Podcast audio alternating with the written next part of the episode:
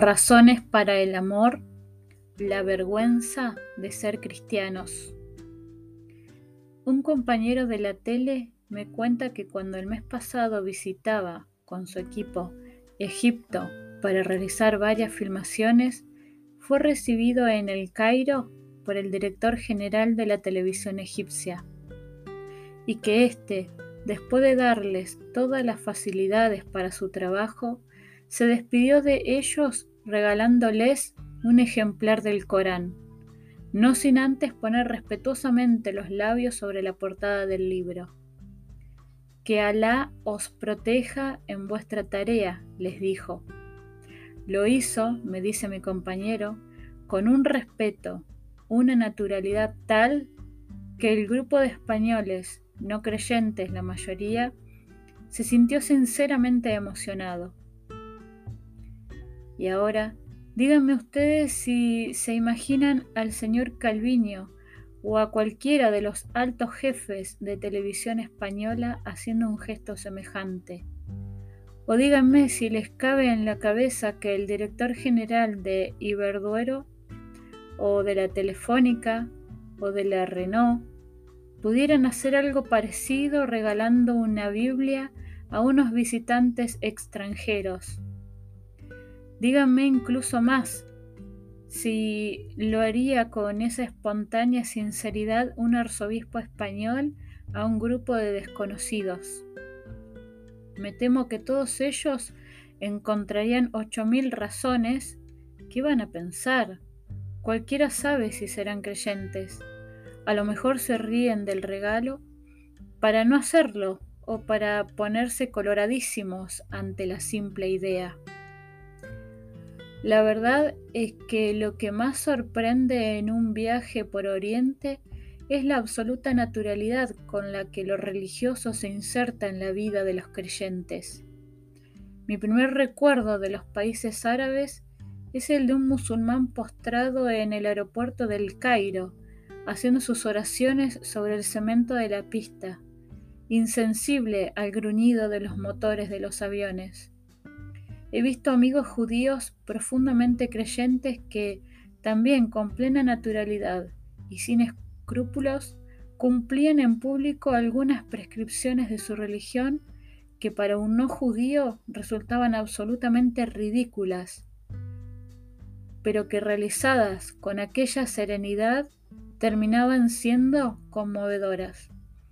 Y en las calles de la India uno puede encontrarse docenas de gurús y santones que muestran su desnudez o se encierran en la contemplación sin que la curiosidad de los turistas o los fotógrafos les produzca el menor embarazo. Pero aquí es otra cosa. Aquí oscilamos entre el orgullo agresivo por ser católicos y la vergüenza de demostrarlo en público. Aún no hace muchos días un amigo me contaba que en una de esas largas esperas de los aeropuertos decidió rezar el rosario. Y su mujer le decía, pero pasa las cuentas con él en el bolsillo, se van a reír de nosotros. Y mi amigo le respondió, si aquella parejita del sillón de enfrente no le da vergüenza besarse en público, ¿por qué me va a mí darla al rezar? Sí, ha habido tiempos en los que en España casi contaba más el exhibicionismo religioso que la misma fe. No faltaban quienes convertían su creencia en una cierta agresividad y se la metían hasta en la sopa a quienes no la tenían.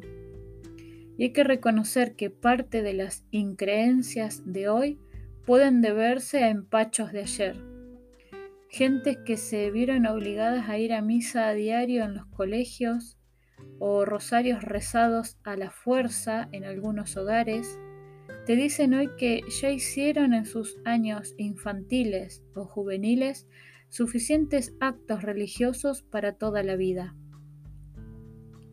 Pero ahora hemos emigrado al hemisferio de la vergüenza. Periódicos hay que ignoran las noticias religiosas y solo las dan cuando son estrambóticas, porque piensan que eso es cosa solo de curas. Dueños hay de salas de cine a quienes aterra la idea de proyectar un film religioso, que además ya prácticamente solo los hay en las filmotecas, por miedo a coger fama de beatos. Universitarios que se pondrían colorados antes de confesar que van a misa los domingos. Curas, incluso, que procuran hablar de lo que la gente habla, porque conversar en una cafetería sobre temas religiosos es algo que no se lleva. Yo supongo que esto es, en parte, la vieja ley del péndulo, y que esta moda de la vergüenza se nos pasará cuando nos demos cuenta de lo ridícula que es, pero es, de todos modos, un signo bastante triste de nuestra colectiva cobardía.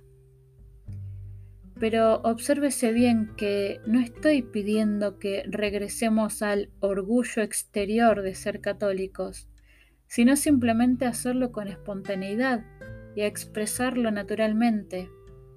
No se trata de convertir a los cristianos en hinchas futbolísticos que solo saben hablar de su propio equipo, sino en gente a quien la fe le salga por las obras como sale de los pulmones la respiración claro que hay que empezar por tener el corazón muy en Dios para hablar bien de Él. El cristiano es un apóstol, no un charlatán de feria, y tiene que empezar por cumplir aquel consejo que daba von Hugel. Cuando el cristianismo es odiado por el mundo, la hazaña que al cristiano le corresponde realizar no es mostrar elocuencia de palabra, sino grandeza de alma. Por eso no hables demasiado de las cosas grandes, déjalas crecer en ti. Cuando hayan crecido lo suficiente, la fe saldrá de nuestras palabras como les brotan las rosas a los rosales. Razones para el amor, la vergüenza de ser cristianos.